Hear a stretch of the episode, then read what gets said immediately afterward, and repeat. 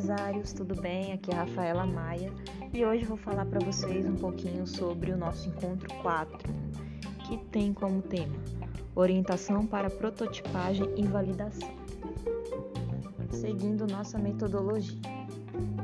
Bom, quando a gente fala de protótipo, estamos falando do desenvolvimento de um modelo teste, de um esboço de uma solução que você vai entregar para o mercado de um ajuste que você vai fazer no decorrer do processo. E que protótipo é esse? São aqueles temas pensados por nós durante o nosso plano de ação. Lembra que você priorizou um determinado tema? Então, antes de implantarmos essa solução, é interessante que possamos testar. Mas o que é um protótipo? Bom, o protótipo ele vem com a viabilidade de um serviço ou um produto melhorado através da coleta do feedback dos clientes. E esses clientes podem ser internos da empresa de vocês ou externos. No mínimo, a gente precisa testar com cinco pessoas para ver os erros e os acertos. É nesse momento que vamos poder estar tá fazendo alguns ajustes necessários. Mas por que fazer protótipo? Bom, prototipar é o caminho mais seguro e econômico de se testar uma ideia. É uma forma de aprender sobre o produto ou serviço idealizado. Com ele é possível identificarmos os erros mais relevantes, inclusive os estratégicos. E como você pode fazer isso? Bom, tem várias formas de você fazer um teste. Um deles é a técnica do vídeo, onde você vai gravar um vídeo e envolver algumas etapas como se fosse um cliente verificando aquele processo e compartilhar com diversas pessoas para ver o que, que eles acham daquele conteúdo. Você que vai trabalhar com marketing, por exemplo, faz um vídeo antes, vai testando e vê se vai realmente é, seu público vai gostar disso.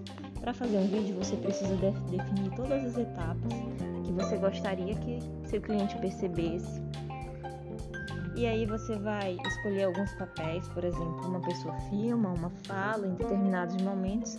É legal você envolver toda a sua equipe. E o tempo máximo aí que a gente sugere é de 3 minutos, para não ficar cansativo. Uma outra forma de fazer um teste é desenho. Mas por que um desenho? Porque um desenho ele vai possibilitar a visualização gráfica do produto que será incorporado à empresa. E é uma ação super simples para isso você precisa né, pensar no que você quer fazer. Por exemplo, você vai trabalhar um processo, então desenhe como que você quer que esse processo seja a partir de agora. E esse desenho deve representar cada uma das etapas, é, anotando os detalhes, as interações dos clientes e juntando todas as etapas, vamos ver como que funciona. Um outro exemplo de prototipagem é a simulação. A simulação você vai simular diversas situações que o teu produto, o teu serviço vai gerar, como se fosse um atendimento real. E pode ser encenado ali pela sua equipe, inclusive para quem vai trabalhar em mudança do layout da empresa, ver como que pode ser melhorado a partir dessa simulação. Para fazer essa simulação, você vai separar o que, que você quer fazer e vai escolher uma pessoa de confiança para estar tá fazendo essa encenação. Um outro exemplo que eu trouxe para vocês é a maquete. A maquete, para quem vai mudar layout, espaço físico, é muito bacana porque a gente consegue visualizar ali conforme fica a organização. E testando, né? Antes de fazer esse investimento. Para fazer isso, a gente pode usar bonecos, né, para simular a posição, organização do espaço, e aí, né, definindo o responsável para cada uma dessas etapas. Mas quais ações estão desenvolvidas na prototipagem? Bom, primeiro você vai criar né, as ações. O que, que você precisa, qual o material, quem você vai entrevistar. E aí vai acompanhando o fluxo do momento.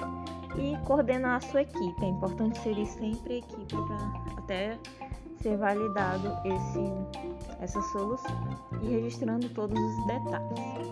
Por quê? Porque o protótipo é o momento de você se reavaliar, né? ver se está tudo certo, se as pessoas estão entendendo aquela mensagem que você quer passar.